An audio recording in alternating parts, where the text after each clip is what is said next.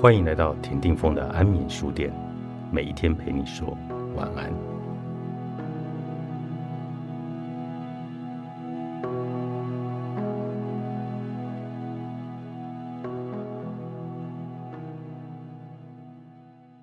我们以前做青少年智商的时候，会发现青少年口中的父母可能宛如恶魔一般，让人听后非常的动容，非常的动情。感觉到深深的怜悯，但是当你有机会看到青少年的父母，你会发现，哪怕没有那么深入的接触，也会有一个非常不一样的印象。当然，也有一些你看了之后，印象比孩子口中说的还要糟糕。这样的情况的确是存在的。当这样的事情见得多的时候，我们不由得会思考一个问题：真相究竟是什么？我后来逐渐开始做更多大人的治疗的时候，也会做一些家庭整体的咨商，慢慢的就能够获得更多的视角。你会知道，如果 A 和 B 在一段关系里，那么至少有三个真相是至少。第一个是 A 觉得的真相，第二个是 B 觉得的真相，第三个是旁观者所看到的真相。其实。所有的观察的行为本身就携带了理论以及观察者自身的立场，所以旁观者也未必能够保证自己看到的一定是真实的。除了某些具体的物理性的事件，在真实的立场上其实是很多元的，的确可以透过多方的证据能够来会诊。但是很多时候，我们对于家庭的感受，并不像单眼相机照相一样的清晰。即使单眼相机照相很清晰，选择什么样的角度、怎么样的构图，摄影者仍然是有一定的预设的。我们的内心有一些我们没有那么清楚的力量，这些力量可以分为两类：第一类是情绪，第二类是欲望。这些在后面的章节中会提到。现在要提的是情绪和欲望，就像是可以把我们用摄影机。给摄进来的影像在进行加工的某一些原料一样。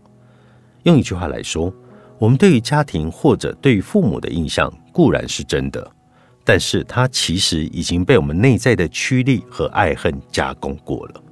大家有没有见过这样的例子？一个小孩，他认为爸爸是全好的，妈妈是全坏的。当然，反过来的情形也很多，妈妈全好，爸爸全坏。出于一般的常识，我们应该会接受一个人竟不可能全好，像神一样，也不可能全坏，一无是处。否则，父母怎么会走在一起呢？这是很奇怪的事情。那为什么这个孩子会形成一方全好，一方全坏的印象呢？这其实就是用自己的一种爱恨二分法处理了父母在内心的影像。父母给自己的印象，可能都是有好有坏的。这样一来，对于这个孩子而言，他就面临着双份的冲突。当恨母亲的时候，他是冲突的；当恨父亲的时候，也是冲突的。我们已经提到过，我们不喜欢冲突这件事，所以这个孩子会有一个内在的加工历程。他把父亲和母亲好的部分算到其中一个人身上，可能是父亲或者母亲，然后把他们坏的一部分。又算到另外一个人身上，这样一来，孩子所看到的就可以爱那个好，以及恨那个坏，于是他就没有那么多冲突了。小孩子看电视总是追求爱恨分明，因为他很难理解好人的内在也坏，坏人的内在也好。这样的话，他就感觉到冲突和困惑。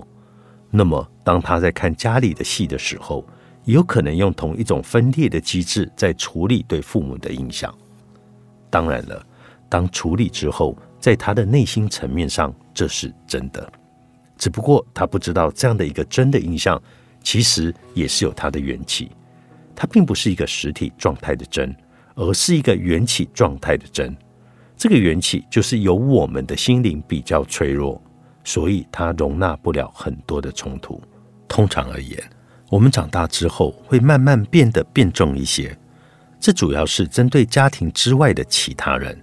但是对于原生家庭的印象，可能仍然笼罩在分裂的一个机制下。除了爱恨，孩子对父母也是有情欲或者性方面的幻想。很早的时候，精神分析学派就发现了这个秘密。尽管对精神分析学派而言，这几乎是常事，但是在社会的层面上不大容易被人接受，尤其是在中国这样的一个儒家家庭文化主导的地方。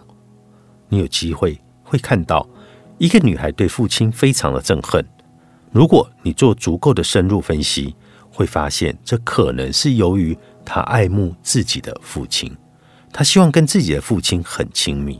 甚至是情侣关系，当这样的一种感觉，哪怕被当事人意识到一丁点，都会引起很强的乱伦焦虑。如何应对这样的乱伦焦虑呢？可以反其道而行之。父亲之所以是一个十足的坏人，所以我可以恨他，可以与他保持距离。这样的话，一种纯粹的恨就可以透过远离、保持距离的方式来成功的化解。对父亲的爱慕，或者因爱慕而生的焦虑，就会消失不见了。我举两个例子，其实就是告诉大家，我们对原生家庭以及原生家庭里的成员的感知，可能是被非常精致的加工过、转化过。当转化之后的家庭的一个图像被体验的时候，其实它是真的。我们在临床当中当然会把它当成真的，但是从缘起的角度而言。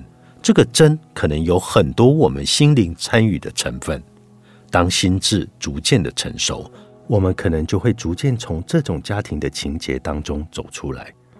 有时候，我们其实很难与受限于家庭情节当中的自己告别，因为我们觉得他是那么的委屈，他还没有报复，甚至完全没有。我们要把他抛弃的话，好像整个世界都会抛弃他。这其实。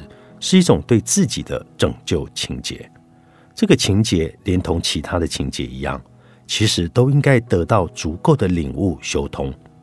当我们内心的情节越来越少的时候，内在的空间会变得越来越大，这个时候就会有光照进来，有风吹进来。